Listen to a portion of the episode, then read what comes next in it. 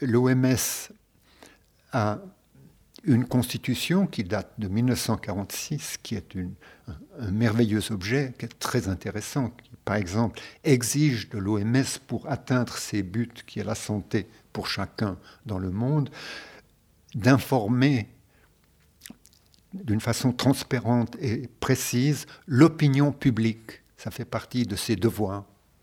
Il y a l'autre structure qui est l'AIA, l'Agence internationale de l'énergie atomique. L'objectif principal de l'Agence internationale de l'énergie atomique, c'est d'accélérer et d'accroître la contribution de l'énergie atomique à la paix, la santé et la prospérité dans le monde entier. Point. Si vous regardez ça de près, c'est une agence de promotion du nucléaire commercial.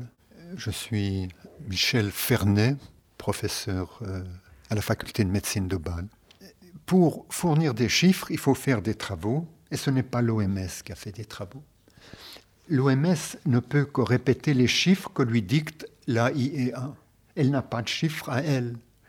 Actuellement, si vous allez au Japon et que vous cherchez l'OMS, ils ne sont pas là. L'AIEA est là depuis le départ. Bienvenue à l'Organisation mondiale de la santé. Pour le menu en français, sélectionnez le 2. Allô, je m'appelle Grégory Artin.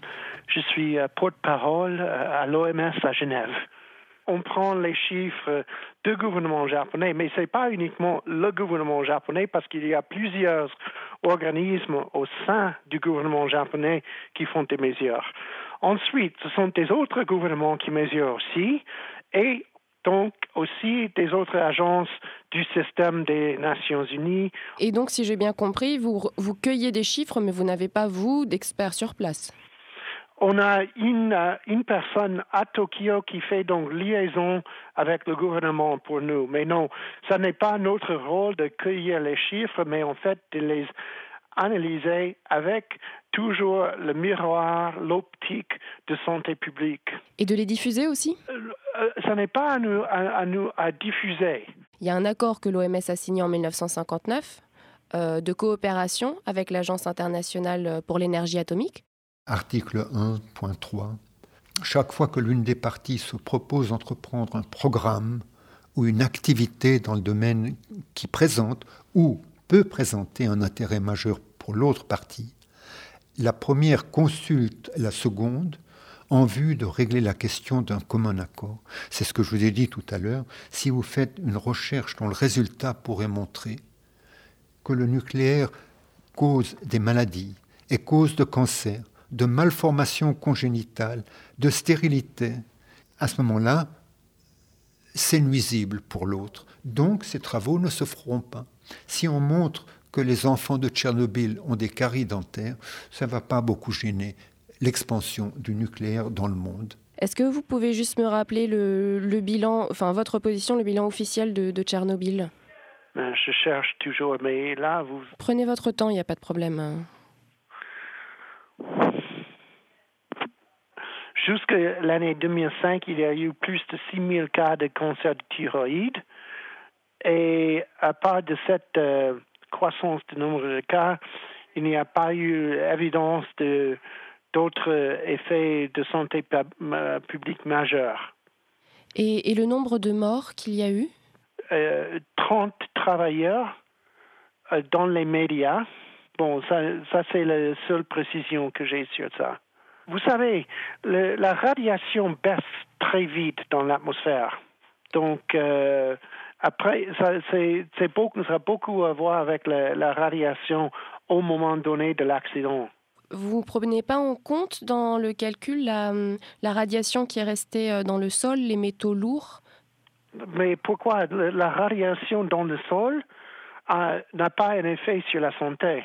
Ce qui est très important pour la région, c'est en fait, donc, il y avait euh, de grandes conséquences euh, économiques et, psychosociales, en fait, qui étaient probablement beaucoup plus importants que les, effets sur la, santé corporelle. Euh, vous avez dit donc que la radioactivité du sol n'a pas d'influence sur la santé? Non. la zone autour de Tchernobyl est toujours vide, il n'y a personne. Ça, c'est les 30 km. Euh, oui. Voilà. Euh, en même temps, la diffusion de la radioactivité n'était pas euh, en cercle concentrique, c'est-à-dire qu'au sud de la Biélorussie, par exemple, à 150 km, on voit des, des terres très radioactives aujourd'hui, alors qu'à, par exemple, 80 km, c'est pas forcément le cas. Donc, ça ça s'est pas étendu de manière homogène. Non, ça c'est sûr, ça c'est vrai. Mais donc on sait aussi que où il y a de la terre qui est donc euh, contaminée, on ne peut pas euh, faire de l'agriculture. Et donc, de nouveau, c'est plutôt sur un plan économique et social, psychosocial, que ça joue. Parce qu'il n'y a pas de conséquences euh, a priori sur la santé. Les gens, malgré tout, bah, font planter des choses euh, dans leur jardin parce qu'ils n'ont pas les moyens de manger autre chose que les pommes de terre qu'ils vont planter eux-mêmes et que ça induit quand même euh, des conséquences sur la santé, notamment des enfants euh, Alors là, je ne peux pas faire des commentaires. Aujourd'hui, le directeur général de l'AIEA, c'est M. Yukia Amano, qui est japonais. L'Agence internationale de l'énergie, tout court, enfin le directeur exécutif, c'est un autre japonais, monsieur euh, Nabo Tanaka. Voilà. Euh, Nabo Tanaka, qui en plus est un des pères du nucléaire euh, japonais. Est-ce que ça aussi, en fait, que ce soit des Japonais impliqués dans le nucléaire, ça influence ce qui se passe aujourd'hui? C'est-à-dire le fait de minimiser. C'est pas par hasard, on n'a pas tiré au sort. On a choisi un pays nucléarisé et qui n'est pas un des pays du P5, une des cinq puissances nucléaires. Donc c'est une puissance nucléaire, mais qui n'est pas au Conseil de sécurité. Donc c'était bien de choisir des Japonais. Là, on était sûr de nous, puisqu'il ne peut pas être contre le nucléaire, il va le promouvoir comme il se doit. C'est un pays qui fait de la promotion du nucléaire chez lui et qui maintenant continue à le faire avec intensité en disant Arte.